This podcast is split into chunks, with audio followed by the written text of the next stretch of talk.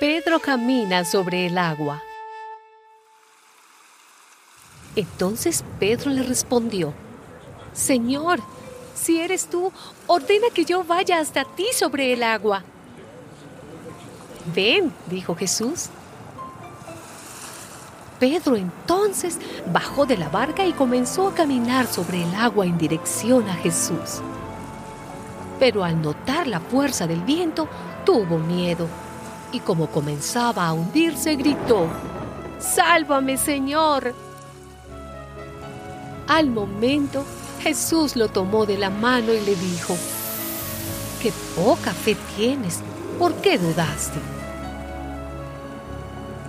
En cuanto subieron a la barca, se calmó el viento.